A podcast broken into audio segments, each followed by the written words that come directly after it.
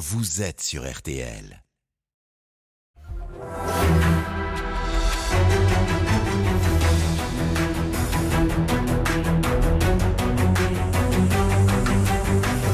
Le grand jury, présenté par Olivier Bost.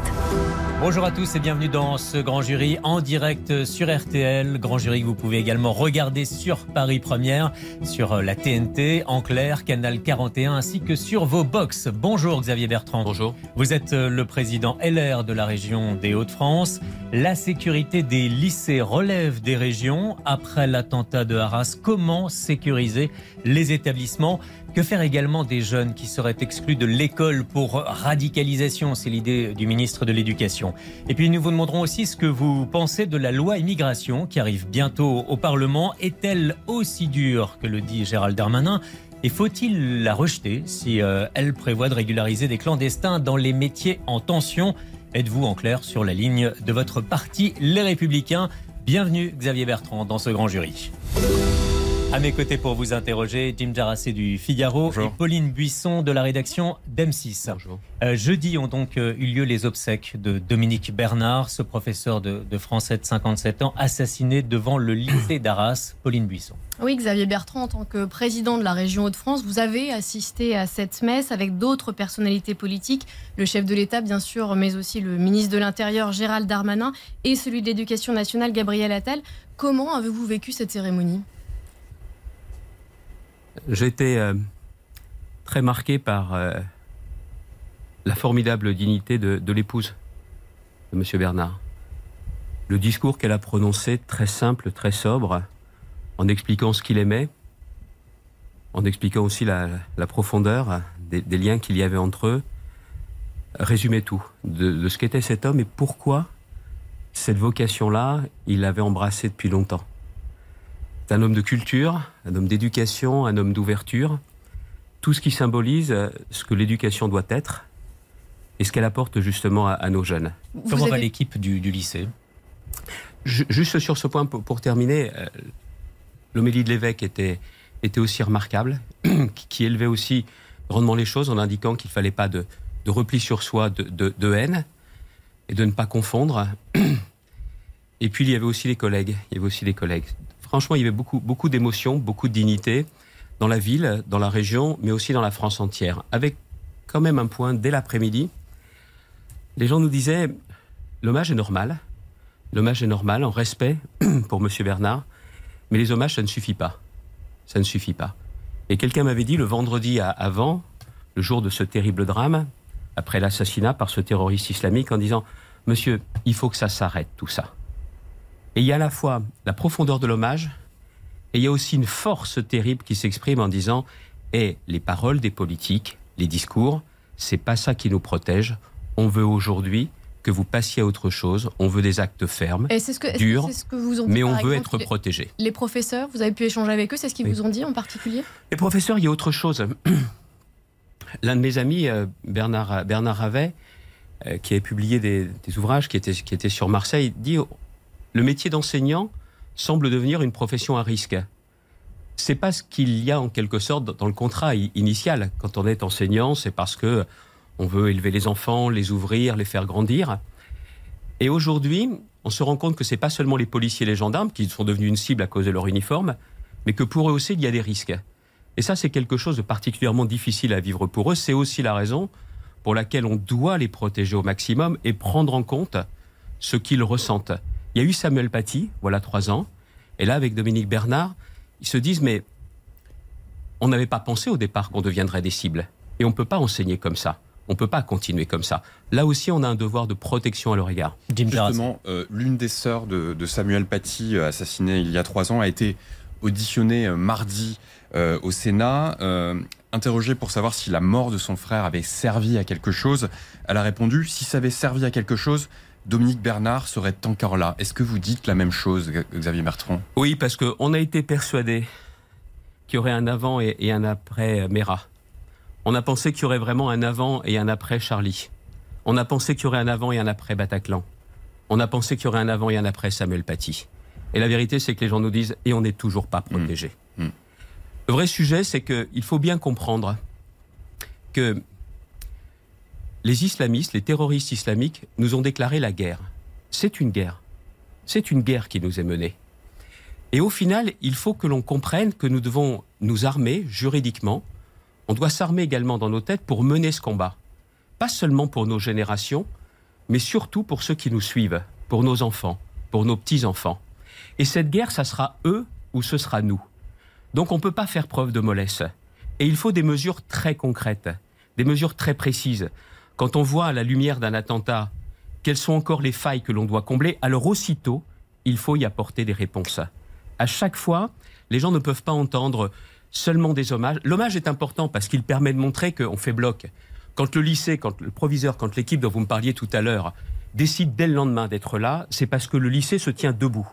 Mais ça ne suffit pas. L'État, c'est-à-dire nous tous, ensemble, on doit très clairement prendre la mesure que les terroristes islamiques nous ont déclaré la guerre et que c'est donc dans cet état d'esprit que l'on doit les combattre et les mettre hors d'état de nuire. On, reparlera de la, réponse législative, notamment avec la, loi immigration, mais auparavant, on l'a vu avec ce drame euh, d'Arras, la question de la sécurisation des établissements scolaires se, repose. Vous êtes président de région, donc en charge euh, des, euh, des lycées. Comment faites-vous pour relever le niveau de sécurité dans les lycées? En voyant avec toutes les équipes exactement ce qu'il faudrait faire de plus. Dès cette semaine, avec les, les recteurs, on a réuni l'ensemble des représentants des lycées, 272 lycées publics dans, dans la région. Euh, on a lancé une nouvelle enquête après tout ce que nous avons entrepris en disant est-ce qu'il y a encore des choses qui doivent être améliorées? Est-ce qu'il y a des dysfonctionnements de façon à ce qu'on puisse se mettre à niveau et notamment pendant ces vacances de la Toussaint? Mais j'entends aussi leur message. Ils me disent il nous faut plus de sécurité. Mais on n'a pas envie non plus de devenir des bunkers. Mmh. Même quand vous avez notamment euh, des, des, des portiques, certains lycées ne s'y prêtent pas. Et on sait pertinemment qu'un élève pourrait aussi se faire dérober un badge. Donc c'est aussi ce type de, problème. Il faut bien comprendre une chose. Celui qui vous dira que la sécurité peut être à 100%, celui-là est un menteur. Prenez même les États-Unis, qui sont avec les écoles les plus sécurisées qui soient, ça n'empêche pas parfois des massacres. Ce que je crois, c'est que nous devons élever le niveau de sécurisation. Et je leur ai indiqué, s'il le faut, si certains le souhaitent, certains l'ont souhaité cette semaine, c'est mettre un agent de sécurité à l'entrée, j'y suis prêt. Mais certains nous disent, on ne veut pas devenir une prison, on ne veut pas devenir un bunker. Je pense que la vraie réponse, c'est qu'il faut se débarrasser des dangereux. Il faut mettre hors d'état de nuire ceux qui sont aujourd'hui dangereux. Je pense notamment à tous ces terroristes. On va y revenir dans quelques instants, mais je pense que vous pouvez élever le niveau de sécurisation, mais attention, vous ne devez pas le faire pour les seuls lycées. Si vous protégez seulement les lycées, là vous risquez d'avoir un risque comme on l'a eu au collège pour Samuel Paty, ou dans nos écoles, les écoles primaires. Souvenons-nous aussi d'Oratora cette école à Toulouse. Donc ce qu'il faut bien comprendre, et je l'ai dit au ministre la semaine dernière, on a besoin de se réunir tous, l'État, toutes les collectivités locales, mais de penser qu'on doit sécuriser uniquement les lycées, ça serait oublier les risques qui peuvent peser là aussi sur nos enfants. ça veut dire que les portiques, par exemple, c'est au cas par cas, selon la demande des établissements? Tout à fait. Ce sont eux qui nous disent quelle est la meilleure façon de sécuriser, mais eux, pas seulement. Avec également un audit de sécurité effectué soit avec la gendarmerie, soit avec la police. Qu'on sache exactement ce qui peut être efficace. Laurent Wauquiez, le, président de la région euh, Auvergne-Rhône-Alpes, euh, lui, euh, il a déjà des portiques dans la plupart des lycées de sa, région. Nous également, dans beaucoup de lycées. Il propose aussi la reconnaissance faciale. Est-ce que ça, c'est quelque chose qui pourrait se mettre en place selon vous? Écoutez, toutes les propositions pour améliorer la sécurité, elles doivent être regardées et pas balayées d'un revers de main. Le vrai sujet sur la reconnaissance faciale, est-ce que déjà on va être capable de l'organiser concrètement, efficacement, pour des grands rassemblements, et je pense notamment aux Jeux Olympiques. Est-ce que c'est possible? Ce qu'on nous dit aujourd'hui, c'est que ça serait pour 2025, hormis les Jeux Olympiques, où on va commencer à regarder. Puis après, vous avez aussi d'autres contraintes. Prenez dans un aéroport, quand vous avez justement la reconnaissance faciale avec votre passeport, voyez le temps que ça prend. Donc imaginez dans les lycées. Mais il n'y a aucune proposition qui doit être rejetée d'un revers de main, mais il faut juste voir clairement ce que l'état du droit permet et ensuite, est-ce que c'est applicable, oui ou non? Mais encore une fois, pas seulement les lycées. vous devez le prévoir partout si vous ne voulez pas qu'il y ait de, failles dans justement nos, nos, équipements. Et puis allons plus loin. Si on décide de renforcer le respect de la laïcité partout, notamment sur des enceintes sportives, vous ne pouvez pas oublier des gymnases ou justement des espaces sportifs. C'est aussi pour ça, vous voyez, vous pouvez vouloir tous les efforts de sécurisation, et on doit le faire, les collectivités avec l'État, j'assume mes responsabilités, mais le vrai sujet, c'est qu'il faut mettre hors d'état de nuire au maximum ceux qui sont dangereux pour la collectivité. Jim.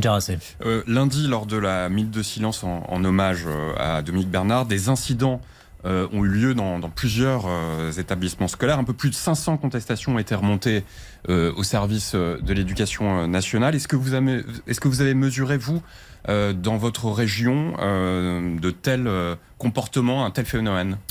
Alors, dans la région, comme partout en France, vous savez que ces chiffres-là, nous n'en sommes pas, hélas, nous, les présidents de région, desti- destinataires. Moi, j'étais au lycée, au lycée d'Arras. Vous doutez bien que l'émotion était telle qu'il n'y a pas eu, bien évidemment, la moindre, la moindre remise en cause. Euh, le ministre l'a indiqué. Les jeunes, les familles doivent être sanctionnés. Parce que ne pas respecter cette minute de silence, ne pas respecter cet hommage, ça en dit long, pas seulement sur le respect vis-à-vis de M. Bernard, mais aussi sur l'attitude qu'ils peuvent avoir vis-à-vis de ce terroriste islamique. Pourquoi Donc il faut aller jusqu'au bout. Pourquoi vous regrettez de ne pas être au courant de, de On la n'a pas remontée de ces ces incidents informations. J'avais, avec le prédécesseur de M. Attal, à demander à différentes reprises, M. Papendai, ce que je pouvais savoir notamment quelles étaient les atteintes à la laïcité dans ma région. Il a fallu que je lui écrive plusieurs fois, j'ai jamais obtenu de réponse. Mais vous en feriez quoi, concrètement? Pour renforcer notamment des actions de prévention et des actions justement pour renforcer, pousser la laïcité dans ces établissements. Est-ce qu'on est des vrais partenaires ou pas? Et encore une fois, si je dis ça, c'est tout simplement pour être plus efficace. Il n'y a que ça qui aujourd'hui guide, mais pas est-ce qu'on peut être le plus efficace possible. Mais le fait que les régions s'occupent de la sécurité dans les lycées, vous suggérez effectivement qu'il y a également des renforcements dans les collèges, ce qui relève pour le coup des, des départements. Est-ce que c'est quelque part le rôle de la décentralisation, enfin d'un pouvoir décentralisé, de s'occuper de ces questions régaliennes? Écoutez, nous avons, nous, la gestion des bâtiments. Nous avons le personnel, personnel d'entretien, le personnel de restauration. Que l'on soit amené à former notamment davantage également nos personnels à cela. On, on a régulièrement des exercices. Notamment ce qui s'est passé là dans ce lycée, c'est que quand le, ce, ce terroriste rentre après avoir assassiné M. Bernard, blessé l'un de ses collègues, il se dirige vers le bureau du proviseur, il ne trouve pas le bureau du proviseur, et il ressort. C'est là qu'il sera stoppé par une partie de notre équipe qui, très courageusement, avec des chaises, avec des, des, des bâtons, des, des balais, essaye de le neutraliser, ce qui permet d'ailleurs à la police d'intervenir très vite et d'éviter une tragédie plus importante. Il y a aussitôt une sonnerie qui permet à la fois d'a- d'avertir, mais surtout ouais. qu'il y, a un confinement, ce terme, on l'a beaucoup, beaucoup entendu, mais un confinement dans les classes qui permet justement d'isoler et qu'il y ait très peu de personnes qui croisent ce, ce terroriste. Donc là, ça Mais a on- fonctionné. Ça a fonctionné, mais encore une fois, il faut qu'on cherche à être le plus efficace possible. Il y a la question de l'accès, mais aucun endroit ne sera à 100% ou à 200% inviolable. Il nous faut, encore une fois, tous mettre ensemble pour chercher les meilleures solutions. Gérald Darmanin a indiqué cette semaine qu'un millier de mineurs sont fichés pour islamisme euh, en France, pour radicalisation. Euh, que faut-il faire avec euh, ces jeunes? Euh, Gabriel Attal, le ministre de l'Éducation, envisage de les exclure de l'école. Il est temps. Qu'est-ce que vous en pensez? Il est temps. Et on en fait quoi? Il est temps. On les place dans des établissements qui sont spécialisés.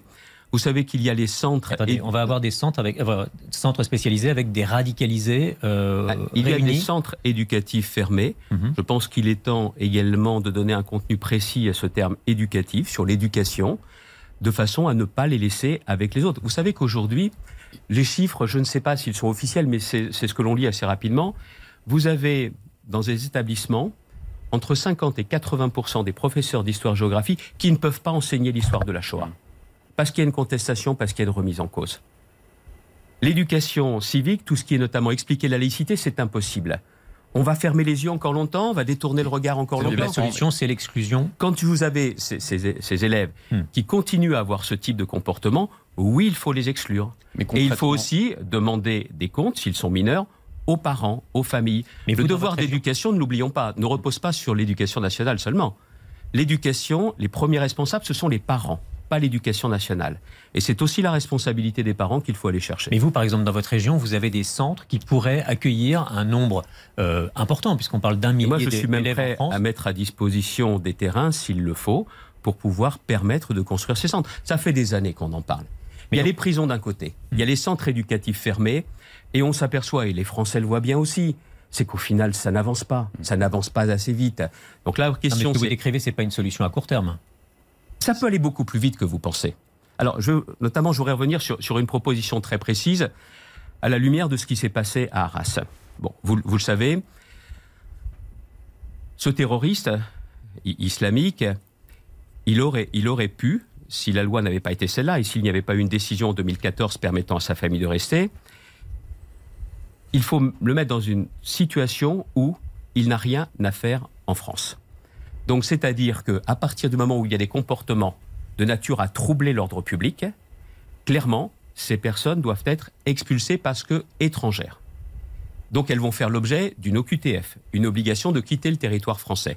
Dès que cette OQTF est prononcée, je souhaite, je propose la mise en rétention administrative de toutes ces personnes. Ce ne sont pas quelques dizaines de personnes, parce que si elles sont inscrites au FSPRT, c'est-à-dire ce fichier de surveillance pour les personnes radicalisées, ce sont des milliers de personnes potentiellement. Toutes ces personnes. c'est pareil, je te font- pose la question. De, vais- centres, les centres de rétention ne sont pas capables aujourd'hui d'accueillir ce, ce- Je vais y venir. ce type de Je vais décision. y venir. Déjà, le première des choses, l'OQTF est prononcé, vous n'êtes plus en liberté. C'est ce que j'appelle se débarrasser des dangereux, les mettre hors d'état de nuire. C'est pas en résidence surveillée à leur 140 000 domicile. Vous avez 140 000, vous avez 140 000 OQTF, obligation de quitter le territoire. Vous n'avez pas 140 000 places. Je ne en- viens pas de vous parler de 140 000, je viens déjà vous parler de quelques centaines pour commencer, pas quelques dizaines, et quelques milliers d'OQTF pour ces personnes tellement radicalisées qu'on sait qu'elles présentent un trouble à l'ordre public. Dès qu'il y a l'OQTF, elles restent pas chez elles, elles sont pas en liberté, elles sont en centre de rétention administrative sous le contrôle du juge. Aujourd'hui, la durée maximum est de 7 mois. L'Europe dit qu'on peut aller jusqu'aux 18 mois. Alors, dans le texte immigration, dans le cadre de cette directive retour, de l'application de la directive retour, il faut passer ce délai à 18 mois. Les, les places en, en centre de rétention administrative sont entre 1800 et 1900 à la fin de l'année. Mhm. Aujourd'hui, il y en a moins de 1400 qui sont occupés. Il y a donc tout de suite, immédiatement, 400 à 500. Les chiffres que je vous donne sont du 20 octobre 2023. Il y a 400 à 500 places disponibles. Nous aurons besoin donc d'en construire beaucoup plus. Et pas dans 5 ans. Le ministre a dit qu'il faudrait qu'on passe de 1900 à 3000 en 2027. Non, en 2025. Et là où c'est possible. L'armée, à une époque, avait du, patrimoine foncier. L'État a du patrimoine foncier. C'est là qu'il faut construire ces centres de rétention, pas au milieu des habitations, parfois à l'écart. Et aujourd'hui, les professionnels du bâtiment vous disent qu'à partir du moment où on leur donne le terrain, enfin on met à disposition le terrain, et on peut verboter dans le texte immigration une procédure accélérée, vous les avez en 18 mois ou en 20 mois. Je ne parle pas d'une prison de 700 places, mais tout simplement des centres de rétention. Mais Il faut faire que- beaucoup plus vite que 2027. Il faut le faire sur des terrains qui appartiennent déjà à l'État. Il n'y a pas de problème de cession. Il faut des procédures accélérées pour les appels d'offres. Mais c'est pas en 2027 qu'on pourrait être mieux protégé. C'est dès l'an prochain qu'on pourrait l'être. Mais ça veut dire que dans votre proposition, il y a des familles qui pourraient rester jusqu'à 18 mois dans ces centres de rétention pas dit des familles, c'est une personne qui fait l'objet d'une OQTF. Et vous savez qu'il y a aussi des places en, en centre de rétention administrative qui sont aussi adaptées pour des familles. Mais là, je vous parle de ceux dont on sait avec leur comportement, le respect euh, de l'égalité homme-femme, avec notamment leur, leur complaisance, euh, leur rapprochement avec une mouvance euh, islamiste de radicalisation, qu'ils présentent un vrai risque. Et, et je fais bien la différence entre, on est en France dans un état de droit, entre le doute et la certitude. Là, dans un cas comme celui-ci, compte tenu qu'il y avait un fichage, on savait pertinemment qu'il présentait un risque. D'ailleurs, euh, il faut savoir qu'il était surveillé aussi à ce titre. Cette personne n'a rien à faire sur le territoire. Quelqu'un qui n'aime pas la France, qui ne respecte pas nos valeurs, et qui en plus peut nous attaquer, c'est dehors. Mais concrètement, aujourd'hui, il y a 6 à 7 des OQTF qui sont euh, euh, respectés. Il y a un problème de, de visa puisque les, les pays qui doivent accueillir euh, ces, ces, ces personnes euh, n'accordent pas ou plus de visa. Euh, au bout de 18 mois, s'il n'y a pas eu de, de, de retour possible, qu'est-ce qui se passe? Alors si au bout de 18 mois, il n'y a pas de retour possible, cette personne, dans ces conditions, sort. Mais si elle a toujours Elle le sort, même vous- comportement, On l'envoie où? Attendez, attendez, elle, elle sort. Mais si elle a toujours le même comportement, là, elle fait à nouveau l'objet d'une QTF et elle retourne en centre de rétention. Maintenant, on va se poser la question d'avant 18 mois. Aujourd'hui, on le voit bien, la France est l'un des pays, en, en 2000, euh, 2022, 7% des obligations de quitter le territoire ont été exécutées. Ne cherchez pas un autre pays qui fait moins, c'est chez nous qu'il y a le moins de retours. Donc ce qu'il faut faire tout d'abord, c'est partir du principe que si c'est quelqu'un qui est radicalisé, au QTF, rétention administrative, plus en liberté. Terminé. La deuxième chose, c'est qu'avec tous ces pays, ils veulent pas reprendre, alors on change complètement notre politique diplomatique à leur égard. On a essayé de le faire avec Non, euh, non. l'Algérie, avec non, le on Maroc. dénonce l'accord d'Algérie. Je le dis depuis des années. Hmm. Je le dis depuis des années. On dénonce cet accord. Et on rétablit aussi de véritables relations diplomatiques avec un pays ami qu'est le Maroc. On ne peut pas rester dans cette situation avec le Maroc, tant notre histoire est commune et tant nous avons besoin aussi du Maroc. C'est des exemples précis. Bertrand, on a fait pression sur les visas avec l'Algérie, avec le Maroc, et sans résultat, ou très peu de résultats. Parce qu'il n'y a pas que les visas. Il y a la question des visas. Si vous ne reprenez personne, nous ne prenons plus personne. Et puis dans certains cas, il y a aussi l'aide au développement. Ce ne serait pas efficace avec l'Algérie. L'Algérie, si l'Algérie continue à nous traiter comme nous sommes traités, quand vous voyez que le, président algérien fait changer l'hymne algérien avec un couplet qui est anti-France, je suis désolé. Il faut dénoncer cet accord. Vous savez, la France est un pays qui doit se faire respecter. C'est un grand pays. Et pas seulement au nom de son histoire, mais de la place que nous pouvons continuer à tenir. Il faut tout simplement se faire respecter partout. Et ce que je crois aussi sur tous ces sujets-là, c'est que si nous réussissons, on n'aura même pas besoin d'attendre les 18 mois. Mais le principe est très simple. Au QTF, vous êtes considéré comme dangereux, c'est dehors. Et en attendant d'être dehors, c'est dans un centre de rétention administrative vous n'êtes plus en liberté. Est-ce qu'il faut aussi s'affranchir, euh, Xavier Bertrand, de la jurisprudence de la Cour européenne des droits de l'homme, qui condamne la France à plusieurs reprises parce qu'elle renvoie euh, des, étrangers, des étrangers dans des pays d'origine qui sont parfois dangereux ou qui mettent ces personnes-là dans des conditions euh, compliquées. Je pense par exemple aux Tchétchènes qui sont renvoyés en Russie. Qu'est-ce que vous en pensez? Si le trouble à l'ordre public est important, la réponse est oui. Parce que nous devons nous, devons nous protéger. Et encore une fois, pour qu'une OQTF soit délivrée, l'obligation de quitter le territoire français, c'est toujours sous le contrôle du juge en France. Toujours. Mais une chose est certaine, c'est que nous ne pouvons pas aujourd'hui penser que nous ne pouvons pas agir. Vous savez, je continue à faire de la politique après toutes ces années, c'est parce que je pense que la politique peut changer les choses. Et je pense sincèrement que la politique peut, l'État peut davantage protéger les Français. Faut pas théoriser une impuissance. Faut pas intérioriser une impuissance. Parce que dans ces cas-là, si vous pensez que vous ne pouvez plus changer, c'est vrai que vous passez votre temps à faire de la communication, à faire des discours. Là, ce que je vous propose, c'est une mesure très concrète. Je suis un opposant qui met cette proposition dans le débat. Je l'ai étudiée avec mes amis de, de Nous France, mon mouvement, avec des experts, avec des policiers, avec des juristes. Elle est possible. Elle est possible et elle peut trouver sa place tout de suite dans le texte immigration. Si on veut le faire, on peut le faire et nous aurons dans les mois qui viennent la possibilité de nous protéger de ceux qui sont dangereux. Et pour pousser le raisonnement un tout petit peu plus loin, euh, s'affranchir des, accords, des accords européens, des accords euh, internationaux, c'est euh, l'idée notamment avancée par le Rassemblement national, mais également portée dans une certaine mesure par votre famille politique, par un, référendum notamment. Qu'est-ce que vous en pensez? Non mais attendez, vous me parlez de qui? Du, Rassemblement national, c'est ça? Oui. Parlez des extrêmes? Oui. C'est vos tours? Qui n'attendent à chaque fois qu'une seule chose, c'est qu'il y ait le malheur des Français, des malheurs pour la France pour essayer d'en profiter, de surfer dessus. On le voit notamment avec l'indignité de la France insoumise, et vous voyez aujourd'hui le Front National qui est en permanence à dire Yaka Faucon, mais à ne rien proposer sérieux. Cette proposition sérieuse que je fais, qui permettrait de mettre hors d'état de nuire des centaines, voire des milliers, justement de radicaliser dangereux étrangers. Mais c'est nous qui faisons ces propositions. Et encore une fois, on sait pertinemment qu'on doit trouver des accords. Vous me parlez du Front National Tiens, vous avez vu l'extrême droite qui est arrivée au pouvoir en Italie? Madame Mélanie avait dit, allez avec moi, terminé. Il n'y aura plus jamais un migrant qui arrivera. Il n'y en a jamais eu autant à Lampedusa. Ce sont des incompétents. C'est un, pays Leur politique est inefficace. Mais elle avait promis le contraire, monsieur. De toute façon, ils sont bons qu'à faire des discours, du yaka à faucon et à profiter du malheur. Des vautours. Voilà ce que sont les extrêmes dans notre pas pays. À mes questions. Vous répondez pas à mes questions. Je vous l'ai dit très clairement. Moi, alors surtout moi, je vais certainement pas me chercher une boussole parmi ces extrêmes qui sont des incompétents et des dangereux. ma question, pour être plus précis, la Constitution peut nous empêcher aujourd'hui de faire un certain nombre de choses. Des accords européens, des accords internationaux peuvent nous empêcher de faire un certain nombre de choses. Votre famille politique, y compris les Républicains. Monsieur Bost, quand j'étais candidat. À une primaire que, j'ai brillamment remportée, comme chacun le sait. C'était l'idée que je portais. S'il y avait des intérêts supérieurs de la nation qui devaient être déterminés, oui, nous pouvions nous protéger comme il se doit. Et c'est pas pour autant qu'on va sortir de l'Europe. C'est pas pour autant que la France, pays des Lumières, va devenir un pays qui ne serait pas un État de droit. Mais ce dont nous avons besoin aujourd'hui, c'est de nous protéger. Protégeons les Français. Regardez une enquête qui vient de sortir aujourd'hui, pardonnez-moi, chez l'un de vos confrères, qui montre qu'il faut faire très attention, parce que les Français seraient prêts à, dire moins de liberté et plus de sécurité. Mm. Je sais que la sécurité est la première des libertés. Je le sais. Mais je sais aussi pertinemment qu'en restant un État de droit, on peut mettre hors d'état de nuire ces barbares. Ça va mettre du temps. Parce que l'islamisme est là qui a profité euh, des, faiblesses de la société française, de la faiblesse également, il ne faut pas se, raconter d'histoire, de certains, parce que ce qu'il faut mener, c'est une guerre. Mais je n'ai pas envie que demain, à nouveau dans les, banlieues, dans certaines banlieues, ce soit les frères musulmans qui décident du moment où il faudra créer un soulèvement. Parce que c'est ça aujourd'hui qu'ils ont entre les mains. Ça prendra du temps.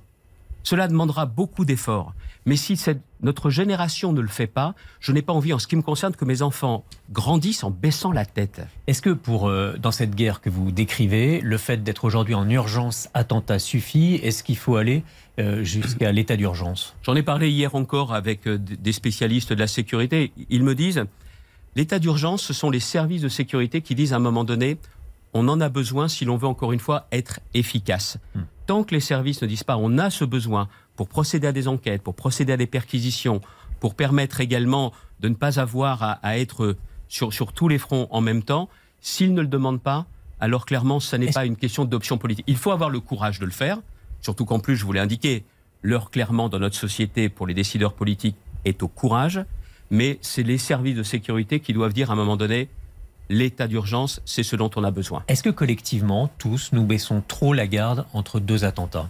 Je vous l'ai dit, oui, on pensait qu'il y aurait un avant et un après. Samuel Paty, comme le Bataclan, comme Mera, comme aussi euh, Charlie. Mais je pense qu'il faut bien comprendre aujourd'hui que nos, Français veulent de la sécurité. C'est un préalable, pardon. Ils veulent de l'ordre. Ils veulent de l'ordre. Et cet ordre, encore une fois, ne résume pas un projet de société, mais c'est le préalable à tout. Il y a bien d'autres sujets qui sont importants. Je crois foncièrement notamment à la place du travail, la, façon dont on peut encore dans notre société euh, donner un espoir, un bon avenir à ses enfants, s'en sortir tous les mois, faire plus que ça, mieux que ça. Et la boussole, c'est l'avenir de nos enfants. Mais l'ordre est aujourd'hui une priorité. Et on n'a pas, parce que l'actualité médiatique est sur autre chose, parce que les attentats sont passés depuis longtemps, on n'a pas le droit aujourd'hui de détourner le regard. Il faut qu'on ouvre les yeux sur la réalité de ce qui se passe. Nous parlerons certainement de la situation internationale, mais encore une fois, tout ça a une résonance chez nous plus chez nous que dans d'autres pays d'ailleurs. Et eh bien justement, on va en parler dans la seconde partie de, ce grand jury, notamment de cette euh, affaire euh, Benzema avec euh, Gérald Darmanin face, face aux footballeurs, et puis également de ces manifestations pro-palestiniennes qui dégénèrent. Faut-il toutes les interdire? À tout de suite pour la seconde partie de ce grand jury. Le grand jury RTL, Le Figaro, Paris Première, M6.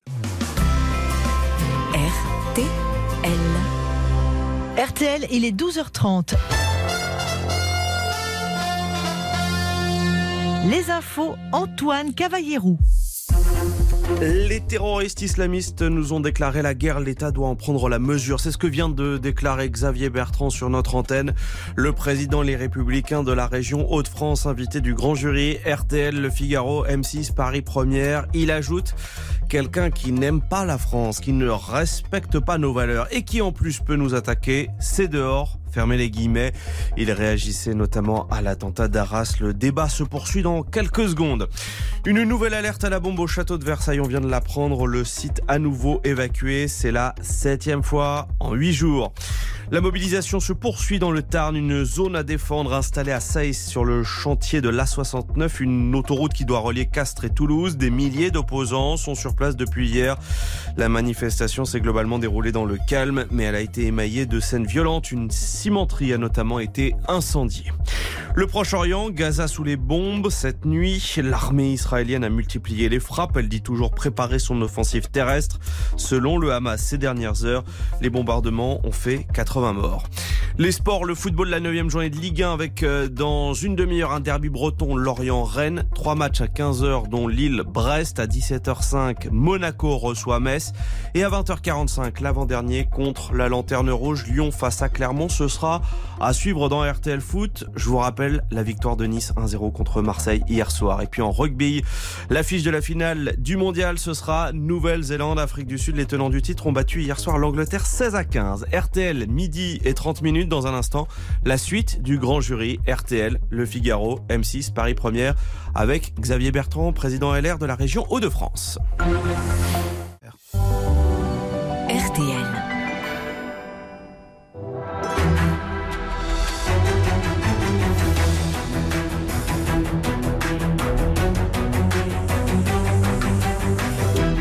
Du grand jury, présenté par Olivier Bost. Xavier Bertrand, le président LR de la région des Hauts-de-France, est notre invité dans ce grand jury. Xavier Bertrand, vous avez dit juste avant la pause que les Français voulaient de l'ordre. Jim Jarassé. Euh, oui, est-ce que selon vous, Gérald Darmanin est la bonne personne euh, pour euh, incarner cet ordre? Selon un, un sondage Odoxa pour le Figaro, 67% des Français ne lui font pas confiance pour lutter contre la, la menace terroriste. Comment ex- expliquez-vous cela? Vous êtes assez proche de, de Gérald Darmanin. Il a fait des choix politiques différents. Je soutiens dans la majorité du président, je suis un opposant à la politique, à la politique du gouvernement. Vous le connaissez bien. Oui, je le, je le connais bien. La vérité, c'est aujourd'hui, est-ce que le président de la République, est-ce que le gouvernement veulent agir aussi durement que la situation l'exige, que les enjeux l'exigent, oui ou non? Et c'est plus seulement la question du ministre de l'Intérieur, c'est la question de la majorité. C'est la question des, consignes qui sont, données. Vous savez, depuis euh, maintenant 2000 2017, nous avons souvent demandé, souvent réclamé, souvent contesté la politique en matière de sécurité, en matière de lutte contre le terrorisme, de lutte contre l'immigration clandestine. C'est le moment où maintenant, c'est une épreuve de vérité. Et Je l'ai dit tout à l'heure, l'heure est au courage et à la fermeté. Je prends juste un exemple qui, qui a marqué beaucoup aussi les Français après ce, ce terrible attentat. C'est la question des alertes à la bombe.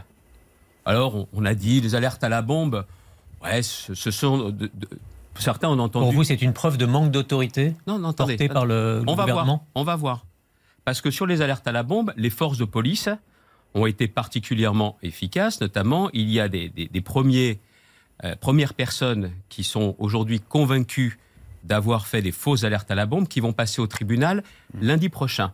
Le code pénal prévoit jusqu'à deux ans d'emprisonnement.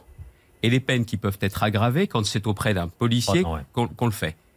Eh bien, on va voir lundi prochain quelle sera l'attitude de la justice française. Éric ministre- Dupont-Moretti euh, parle de petits guignols qui seront retrouvés et punis. Je cite, vous partagez ce point. Alors il faut qu'il soit puni et je pense, si vous me permettez, qu'il n'y a pas que des petits guignols. Je suis intimement convaincu, et, et certains dans les forces de sécurité aussi, qu'il peut y avoir aussi d'autres qui cherchent à désorganiser le pays. On a eu des alertes à la bombe dans, dans- dans des lycées. Le lycée Gambetta d'Arras, là où a eu l'assassinat, on a eu une alerte à, à la bombe vendredi. On en a eu à différentes reprises, notamment dans les, aéroports. Et donc, il peut y avoir, expression de M. Dupont-Moretti, des petits guignols, et pas seulement. C'est la raison pour laquelle il faut très clairement être très dur. Le code pénal est là, qui est précis. Il faut que les condamnations montrent clairement que la justice a aussi un effet dissuasif au-delà de la seule réparation Alors, il y a eu des et de la alertes à seule la- sanction. Il y a eu des alertes à- la bombe. On a aussi eu une polémique cette semaine avec euh, le footballeur Karim Benzema, accusé par euh, Gérald Darmanin d'être en lien notoire avec les frères musulmans, ce que le, le Ballon d'Or a vigoureusement démenti jeudi sur RTL par la voix de son avocat. Qu'est-ce que vous pensez de cette, euh, de cette polémique? Sincèrement, qu'il faut se concentrer sur ce qu'on doit faire pour protéger les Français. Si le ministre de l'Intérieur a des éléments, qu'il les communique. Donc, Et monsieur, Be- et monsieur Benzema, je ne pense pas avoir, je ne pense pas avoir lu de, de, de tweet euh, condamnant justement l'attentat qui a causé la mort de, le- de ce professeur, de Monsieur Bernard. C'est son droit, mais j'ai le droit effectivement euh, d'attendre de la part d'un certain nombre de voix, de grandes voix, qui parlent aux jeunes, qu'on s'exprime sur des sujets aussi essentiels que ça. C'est même plus des sujets de partis politiques. C'est la façon dont on estime que quand notre pays est attaqué, quand les valeurs sont attaquées, est-ce qu'on est clairement du côté de ceux qui refusent l'obscurantisme et qui condamnent le terrorisme islamique Est-ce qu'il faut arrêter de dénoncer les accords avec euh, le Qatar? Le- On a des accords fiscaux avec le Qatar euh, qui ont permis des investissements euh, en France. Or, le Qatar finance le Hamas. Est-ce qu'il faut dénoncer ces accords? Est-ce qu'Israël le demande? Non. Alors je vais vous dire pourquoi. Si vous voulez tout remettre à plat dans les relations avec l'ensemble des pays du Golfe, il faudra bien regarder. Mais en attendant, je le dis, je l'assume, ça plaira peut-être pas, tout ce qui peut permettre, tous ceux qui peuvent permettre d'obtenir la libération de nos otages, de l'ensemble des otages, alors très clairement, c'est pas le moment de partir dans des grandes déclarations, dans des grandes décisions. On a un sujet aujourd'hui, c'est de retrouver tous nos Donc, il otages. faut faire de la, de la réelle politique. Quoi, Oui, tout euh, à fait. Et je le dis et je l'assume. Est-ce que Emmanuel Macron doit euh, se rendre en Israël Vous parlez de la question des otages, c'est une des questions qui est surveillée de très près par le, président de la République. Le, président américain Joe Biden, le chancelier euh, allemand euh, Olaf Scholz se sont rendus sur place. Est-ce qu'il y a un retard à l'allumage du côté de l'Elysée Je pense que le président de la République doit se rendre en Israël parce que la France n'est pas n'importe quel pays, c'est un grand pays qui a une voix qui est écoutée.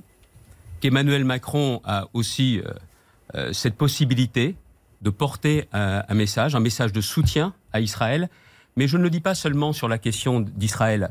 Je souhaite que le président de la République se rende à nouveau en Ukraine, côté du président Zelensky, pour réaffirmer clairement la place de la France et la force de la voix de la France. Comme je souhaite également que le président de la République, je l'ai dit voilà quelques jours, se rende en Arménie par rapport au drame qui est causé par l'invasion de l'Azerbaïdjan et les menaces que fait planer l'Azerbaïdjan. Vous voyez, sur tous ces sujets, je pense que rien n'est simple, rien n'est compliqué. Il peut y avoir des déplacements qui se solderont par un échec diplomatique, mais c'est pas grave. Et je le dis en tant qu'opposant, je ne lui reprocherai jamais parce que ça montre qu'on est là pour se battre, se battre à côté de ceux qui ont besoin de nous. Est-ce que vous ne pensez pas qu'il y a une crainte de la part d'Emmanuel Macron, s'il va en, Israël, de créer, avec un soutien donc euh, à, Israël, de créer également des réactions en France? Écoutez, ça, ça je, l'entends depuis quelques jours. Le problème est très simple. Nous devons apporter un soutien total à Israël. Total à Israël. Israël, les Israéliens ont été victimes de massacres sans nom, comme on n'en a pas connu depuis la Shoah. Il faut bien mesurer ce qui s'est passé. Vous voyez les témoignages, le Figaro a fait état notamment de, ce qui est découvert aujourd'hui, de, cette mort immense où, où, des corps sont démembrés. Hmm. Des vieilles dames ont été violées, assassinées, des enfants ont été décapités. C'est ça la réalité. Et ce combat-là, ce combat-là, pour éradiquer le Hamas, la France doit être aux côtés d'Israël ce message-là, comme un message aussi, aurait dû être porté. C'est que ce qui s'est passé également avec euh, des Français qui sont décédés, c'est aussi une riposte qui s'impose de la part de la France. C'est pour ça qu'on doit être du côté d'Israël. Parce que, regardez bien la réalité des choses. Tout ça est un piège le plus pervers qui soit, qui a été engagé par le Hamas. Le Hamas n'est pas venu pour euh, s'attaquer à des soldats israéliens ou pour prendre une partie du territoire israélien. Non, ils sont venus pour semer la terreur. La terreur dans ces kibbutz, ils sont allés aussi euh, dans cette rêve partie. Et aussitôt après, ils sont repartis avec des otages pour se planquer sous terre en se servant de nombreux Palestiniens comme de boucliers humains. Voilà la vérité. Tout ça pourquoi? Pour espérer qu'Israël réagirait aussitôt et de façon à pouvoir mobiliser l'ensemble des opinions publiques arabes. J'aurais expliqué ça parce que c'est un piège dans lequel Israël aujourd'hui n'est pas tombé en faisant preuve d'un réel sang-froid, alors même que ce qui s'est passé visait à créer une terreur absolue. Donc aujourd'hui, on doit être aux côtés d'Israël tant que le Hamas ne sera pas anéanti, parce que c'est une menace pour la paix, c'est une menace pour la sécurité d'Israël, pour la sécurité des Juifs, mais c'est aussi, je le dis clairement, une menace pour l'ensemble des pays occidentaux, et la France fait partie de ceux qui ont besoin de dire clairement que si nous refusons terrorisme islamique, on est aux côtés d'Israël. Je vous parlais des, craintes de réaction euh, en France, euh, Pauline Buisson. Oui, jeudi soir, une manifestation pro-palestinienne a lieu à, Paris, finalement autorisée par les autorités. Pour vous, ces manifestations de soutien aux, Palestiniens contre l'État d'Israël, est-ce qu'elles doivent être autorisées dans le contexte des événements au Proche-Orient? Je suis convaincu pour ma part qu'elles peuvent présenter un trouble à l'ordre public et si à un moment donné, dans une seule manifestation, on entend le soutien au Hamas, ça veut donc dire que là, c'est de l'apologie du terrorisme. Et la décision du Conseil d'État doit être regardée de très près. Ce sont les préfets qui ont la possibilité de, non pas de juger, pardon, d'intervenir au cas par cas pour le dire. Mais si dans une manifestation, vous avez cela, alors bien évidemment, ça justifie une interdiction dans chacun des départements. Mais vous me permettrez quand même de dire que ce jour-là, d'entendre résonner à Akbar, alors que c'est aussi ce qu'a crié le terroriste islamique à Arras, c'était le jour de l'hommage. C'était le jour de l'hommage. Je, pense sincèrement, comment ne pas imaginer si la famille, si les amis, si les proches ont écouté les informations, qu'ils se disent quand même quelle indécence. À propos de, décence, euh, le président de la République, Emmanuel Macron, dans une conversation avec des jeunes, a justifié euh, ces interdictions des manifestations euh, pro-palestiniennes en disant justement qu'il fallait un, un, délai de décence. Est-ce que vous avez compris? Non, moi je me place sur le terrain de l'ordre public et encore une fois, on ne peut faire preuve d'aucune complaisance, aucune complaisance par rapport à ce qui s'est passé ou par rapport à ceux qui, les soutiennent. Et vous savez, je crois qu'il faut aussi aller plus loin.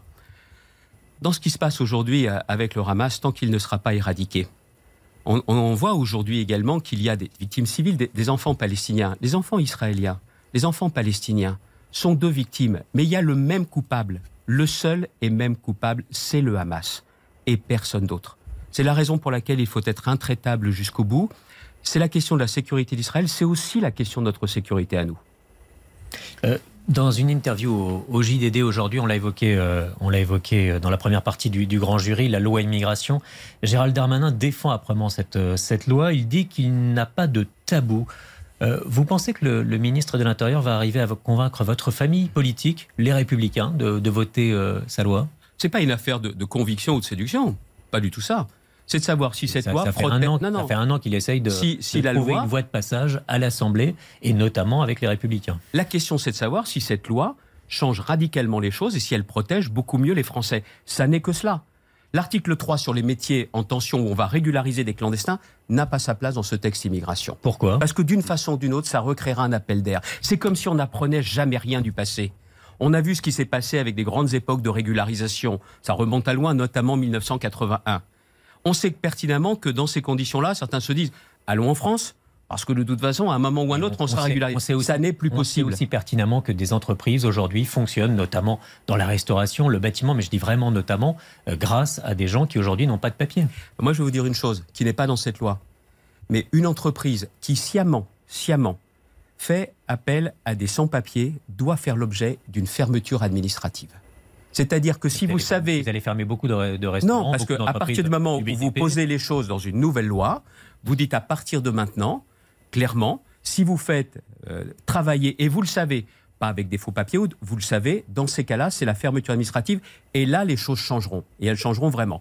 Pour ma part, je suis favorable, d'ailleurs, les républicains aussi, je crois, à la logique des quotas. C'est-à-dire que vous décidez chaque année combien de personnes viendront notamment pour travailler, pour quel métier, et de bah, quel pays C'est le principe des métiers en tension. Oui, mais c'est ce que fait, c'est ce que fait notamment un pays comme l'Australie, un pays comme le Canada, ce pas des pays totalitaires d'ailleurs, si je ne me trompe pas.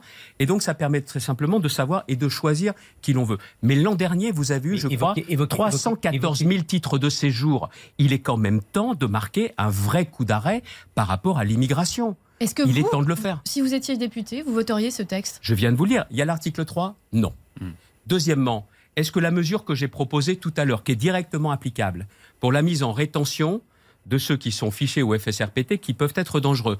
Est-ce que ça, ça figure clairement dans le texte? Est-ce que c'est la fin de l'aide médicale d'État pour qu'on ait seulement une aide médicale d'urgence? Donc vous dites qu'il n'est pas assez ferme ce projet de loi. Bien sûr. le sujet que nous avons aujourd'hui, c'est que nous ne pouvons pas continuer à être un pays dans lequel on rentre trop facilement et on n'en part quasiment jamais. Vous-même, vous donniez les chiffres.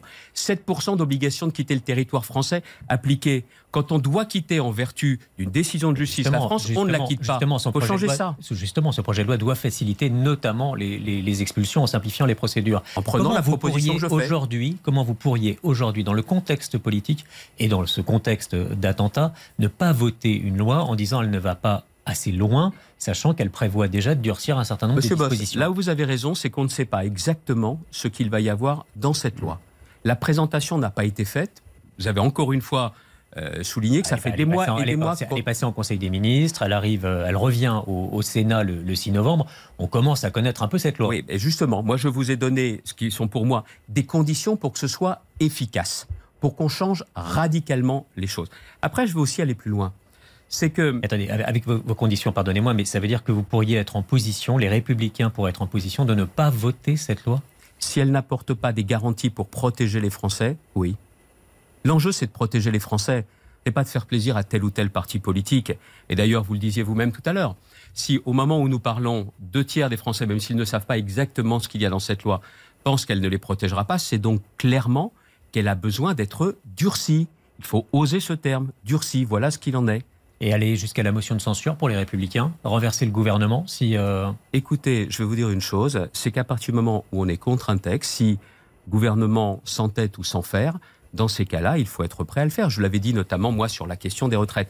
Je voudrais un petit peu aller, aller plus loin, parce que là, on est en train de nous dire, c'est une sorte de jeu politique. Non, c'est n'est mm. pas une sorte de jeu politique. Et vous voyez, on en a parlé dans cette première partie, mais je voudrais revenir sur un point qui est la lutte contre l'islamisme, contre l'islam politique. Le président de la République a reçu les dirigeants des partis politiques pendant des heures et des heures à Saint-Denis, sur différents sujets, les institutions et autres. Je pense que aujourd'hui, le président de la République devrait rencontrer pour une vraie réunion de travail l'ensemble des partis politiques ensemble pour voir quelles sont leurs propositions à la fois courageuse et concrète, sérieuse, pour justement permettre de lutter efficacement contre l'islam politique. Et là, on verra. Il y en a qui ne diront certainement rien, je pense à LFI. Il y en a qui vont dire il n'y a qu'à Faucon. Encore une fois, les extrêmes. Mais là, il sera peut-être possible de dire cette proposition peut se faire à telles conditions, conditions juridiques. Et là, on aurait certainement la possibilité de montrer aux Français qu'on a arrêté les grands discours, qu'on a arrêté les postures et qu'on cherche au nom de l'intérêt général à mettre sur la table des propositions sérieuses. La loi suite à l'assassinat de Samuel Paty a maintenant plus de deux ans. Il faut déjà l'évaluer voir si aujourd'hui elle est suffisante pour protéger les Français. Mais de mettre tout le monde autour d'une table en disant venez avec vos propositions sérieuses, pas les propos de, pardonnez-moi, ni d'estrade ni de pupitre, mais avec des propositions sérieuses. Et on voit là comment on est capable de protéger les Français. Je pense que ça aurait du sens. Et je pense que c'est ce qu'attendent les Français. Est-ce que c'est pas, pas le rôle du Parlement? Non, parce que je crois, aujourd'hui, vous l'avez dit vous-même, au Parlement, les choses sont simples. Le président de la République n'a pas de majorité absolue et il ne recherche pas une majorité absolue. Il a gagné l'élection présidentielle, il a une majorité relative à l'Assemblée, et euh, d'une certaine façon, on a le sentiment que ça va bien au gouvernement. Les 49-3 succèdent, mais il n'y a pas de loi suffisamment forte mais ce que vous qui trouve sa place. On, est en train d'avoir des lois qui sont souvent des, lois de, de demi-mesure, qui font un bout du chemin. Si on veut vraiment prendre la mesure de ce qui est en train de se passer, notamment sur l'islam politique, oui, ça vaut la peine de créer les conditions pour qu'on puisse vraiment voter ce que vous décrivez, ensemble ce que vous décrivez, Xavier Bertrand a déjà eu lieu. Ce que vous décrivez a déjà eu lieu. C'était la première réunion de Saint-Denis où Éric Ciotti, le patron des Républicains, a notamment demandé au président de la République un référendum sur les questions euh, migratoires. je vais vous dire une chose, c'est que sur des questions migratoires, quand vous avez à un moment donné hmm. des points qui nous empêchent de faire, qui nous empêchent de bien protéger les Français, il faut une révision constitutionnelle. Vous l'indiquiez vous-même tout à l'heure avec vos questions. Il y a deux façons soit c'est une, euh, euh, réforme constitutionnelle par la voie du Parlement, et je ne vois pas quels seraient les partis politiques qui s'y opposeraient, pour protéger, encore une fois, ou alors c'est de donner effectivement la parole aux Français. Sur un tout autre sujet, euh, votre parti, les Républicains, toujours, a présenté un contre-budget pour le pays. Alors dans ce contre-budget, il y a 25 milliards d'euros d'économies, notamment sur l'indemnisation chômage, et plus de 6 millions, 10 milliards, 6 milliards sur l'indemnisation chômage, l'économie. Ouais, mais il y avait au total, ça fait 25 milliards d'euros d'économie. Je donnais juste quelques pistes. Et puis plus de 10 milliards d'euros de baisse d'impôts. Est-ce que vous validez ces orientations euh, budgétaires dans une période de fragilité économique et sociale? Alors, il faut savoir que euh, les, responsables de régions ou autres, on n'a pas été forcément euh, associés à cela. Moi, je me retrouve dans beaucoup des propositions, notamment sur, vous ne l'avez pas dit, sur l'aide médicale d'État qui doit être réformée, sur euh, l'assurance chômage. Mmh. Après, euh, chacun peut avoir une vue aussi un, peu différente. Je vous donner un exemple. Je pense que sur le logement, le gouvernement fait une erreur. Fait une erreur terrible en sacrifiant le logement, la politique du logement. Et là, je, pense sincèrement que nous avons besoin aujourd'hui d'aller bien au-delà de ce qui a été annoncé sur votre antenne, si je ne me trompe pas, sur, RTL cette semaine, mmh. où Bruno Le Maire a dit on, on va élargir le nombre de bénéficiaires du prêt à taux zéro. En clair, il y a quelques millions de Français en, plus qui vont pouvoir en bénéficier. Et dans le même temps, le gouvernement ne prévoit pas de mettre un euro de plus sur cette politique. Et le, budget du, du logement, et c'est 38 milliards déjà aujourd'hui. Mais avec la fin notamment des dispositifs Pinel et autres. Qu'est-ce qui est en train de se passer? Aujourd'hui, il faut bien comprendre que ce gouvernement n'a pas l'intention de mettre aujourd'hui d'argent vraiment public. Il a fini de vouloir financer le secteur du logement. Sauf que derrière, on se retrouve face à un drame. En deux ans, c'est 300 000 emplois, notamment dans le secteur de la construction, qui risquent de passer à la trappe. Vous avez aujourd'hui plus de 4 millions de Français qui sont mal logés. Ça ne va pas s'arranger. Nous sommes l'un des pays au monde qui dépense le plus pour le logement. Le logement, attendez. L'État dépense. le, logement va coûter de plus en plus cher dans le budget des ménages. Hmm. Vous savez aussi qu'on commence à avoir de terribles inquiétudes sur la démographie, sur la politique de natalité. Si les Français ne sont pas capables de mieux se loger et d'avoir plus grand, vous allez avoir un problème. le premier enfant, le troisième enfant dépend du nombre de chambres dans votre logement. Si vous avez notamment deux chambres, deux enfants peuvent grandir dans la même chambre. Le troisième, un troisième enfant dans une même chambre, s'appelle un dortoir, ça s'appelle une chambre. à certains aussi de trouver un emploi dans certaines euh, voilà. Aujourd'hui, vous avez des secteurs entiers. Je prends la région des Hauts-de-France. Au mon enjeu est un enjeu de transformation de la région. On va avoir des dizaines de milliers d'emplois en plus dans les années qui viennent. C'est écrit, c'est déjà fait. Mais attendez, pas de toit, pas d'emploi. Il va donc falloir construire. Et donc derrière cela, je comprends que le gouvernement n'a pas l'intention de faire davantage. Ils ont mis fin au Pinel, mais il y a de nouveaux dispositifs qui peuvent être mis sur la table. Vous pouvez déjà euh, clairement dire que les logements qui sont acquis maintenant feront au moment de la cession, sous condition, d'une exonération des droits de succession. Ça, ça ne coûte rien à l'État dans les années qui viennent. Ça coûtera à la fin et beaucoup moins que les politiques existantes. Cette possibilité a été présentée par les professionnels.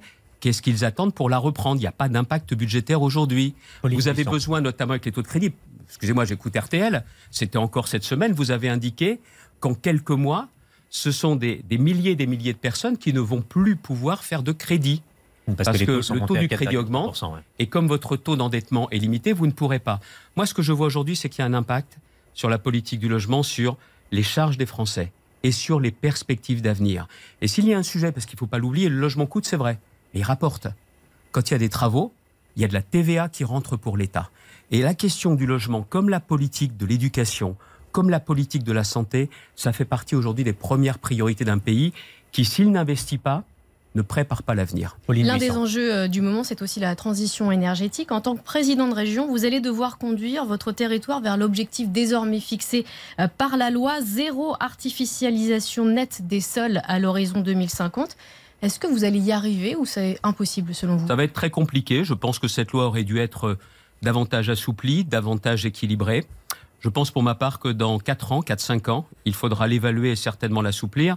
Mais en attendant, le problème est très simple la loi s'appliquera partout, dans toutes les régions. Donc vous n'êtes pas prêt à sortir du dispositif comme Laurent Wauquiez, par exemple, qui l'annonce pour je sa région Je vais vous dire comment je vais faire, moi, dans la région des Hauts-de-France. Si je sors du dispositif, les territoires ruraux, les communes rurales vont se trouver dans un bras de fer avec l'État et elles vont pas pouvoir gagner ce bras de fer. Alors la région va mettre tout son poids pour qu'on ait un développement du territoire qui permette de développer la ruralité, ce que je fais depuis des années, et de pouvoir continuer le développement économique. Je vais aussi vous dire pourquoi cette loi montre une chose, on ne peut plus construire comme dans le temps. Parce que on aime l'agriculture, bah alors on ne peut pas prendre toutes les terres agricoles. On a besoin de davantage de forêts, alors on ne peut pas faire de déforestation. Ce qui veut dire que nous, dans la région, on va à la fois prendre nos responsabilités, je ne me mets pas à l'écart, je prends mes responsabilités, et c'est moi qui vais mener cette discussion, ce bras de fer avec l'État dans l'intérêt de tous. Vous savez ce que c'est? C'est de la décentralisation. Quand on dit, moi je fais pas, c'est l'État qui fera, c'est de la recentralisation. Ce pays est mille fois trop centralisé. Alors si je dois prendre mes responsabilités, même si c'est pas simple, je préfère les donc prendre. Vous désapprouvez, donc vous désapprouvez vraiment. J'ai une attitude différente. Vous désapprouvez le, comportement de Laurent Wauquiez qui veut donc pas respecter la loi. Mais la loi s'appliquera. Elle s'appliquera en Auvergne-Rhône-Alpes comme dans toutes les régions. La seule chose, c'est que si la région ne prend pas ses responsabilités, dans ces cas-là, ça sera plus dur et plus difficile pour les communes rurales. Et puis moi, je vous continue, je vais aussi vous dire une chose, à attirer des entreprises. Donc je vais mettre le paquet pour dépolluer les friches industrielles, pour pouvoir avoir des terrains disponibles. Mais encore une fois, moi, j'ai pas envie de sacrifier ou d'affaiblir mon agriculture au moment où on parle beaucoup d'indépendance et où ce que nos agriculteurs produisent, c'est de bien meilleure qualité que ce qu'on serait censé importer. Merci beaucoup, Xavier Bertrand, pour euh, ce grand jury. Bon dimanche à tous et à la semaine prochaine. Merci à vous.